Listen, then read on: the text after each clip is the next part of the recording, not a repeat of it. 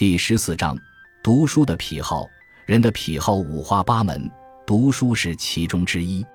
但凡人有了一种癖好，也就有了看世界的一种特别眼光，甚至有了一个属于他的特别的世界。不过，和别的癖好相比，读书的癖好能够使人获得一种更为开阔的眼光，一个更加丰富多彩的世界。我们也许可以据此把人分为有读书癖的人和没有读书癖的人。这两种人生活在很不相同的世界上。比起视书如命的人来，我只能勉强算作一个有一点读书癖的人。根据我的经验，人之有无读书的癖好，在少年甚至童年时便已见端倪。那是一个求知欲汹涌勃发的年龄，不必名著佳篇，随便一本稍微有趣的读物就能点燃对书籍的强烈好奇。回想起来，使我发现书籍之可爱的，不过是上小学时读到的一本普通的儿童读物，那里面讲述了一个淘气孩子的种种恶作剧，逗得我不停地捧腹大笑。从此以后，我对书不再是视若不见，而是刮目相看了。我眼中有了一个书的世界，看得懂看不懂的书都会使我眼馋心痒。我相信其中一定藏着一些有趣的事情，等待我去见识。随着年龄增长，所感兴趣的书的种类当然发生了很大的变化，对书的兴趣则始终不衰。现在我觉得，一个人读什么书，诚然不是一件次要的事情，但前提还是要有读书的爱好。而只要真正爱读书，就迟早会找到自己的书中知己的。读书的癖好与所谓刻苦学习是两回事，它讲究的是趣味。所以，一个认真做功课和背教科书的学生，一个埋头从事专业研究的学者，都称不上是有读书癖的人。有读书癖的人所读之书，必不限于功课和专业。吴宁说：“更爱读课外和专业之外的书籍，也就是所谓闲书。当然，这并不妨碍他对自己的专业发生浓厚的兴趣，做出伟大的成就。英国哲学家罗素便是一个在自己的专业上做出了伟大的成就的人。然而，正是他最热烈的提倡青年人多读无用的书。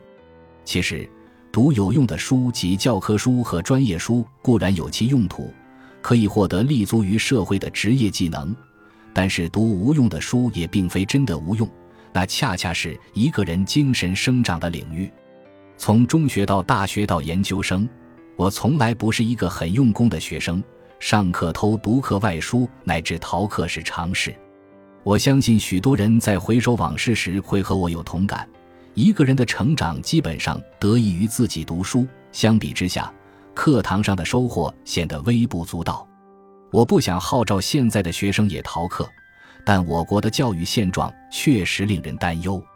中小学本是培养对读书的爱好的关键时期，而现在的中小学教育却以升学率为唯一追求目标，为此不惜将超负荷的功课加于学生，剥夺其课外阅读的时间，不知扼杀了多少孩子现在和将来对读书的爱好。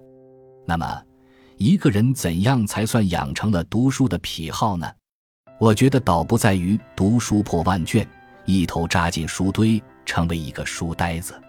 重要的是一种感觉，即读书已经成为生活的基本需要，不读书就会感到欠缺和不安。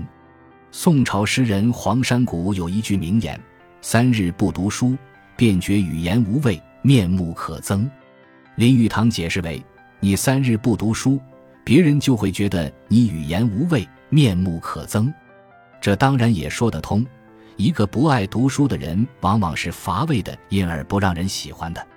不过，我认为这句话主要还是说自己的感觉。你三日不读书，你就会自惭形秽，羞于对人说话，觉得没脸见人。如果你有这样的感觉，你就必定是个有读书癖的人了。有一些爱读书的人。读到后来，有一天自己会拿起笔来写书，我也是其中之一。所以，我现在成了一个作家，也就是以写作为生的人。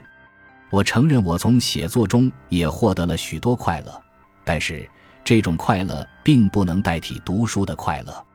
有时候我还觉得，写作侵占了我的读书的时间，使我蒙受了损失。写作毕竟是一种劳动和支出，而读书纯粹是享受和收入。我向自己发愿，今后要少写多读。人生几何，我不该亏待了自己。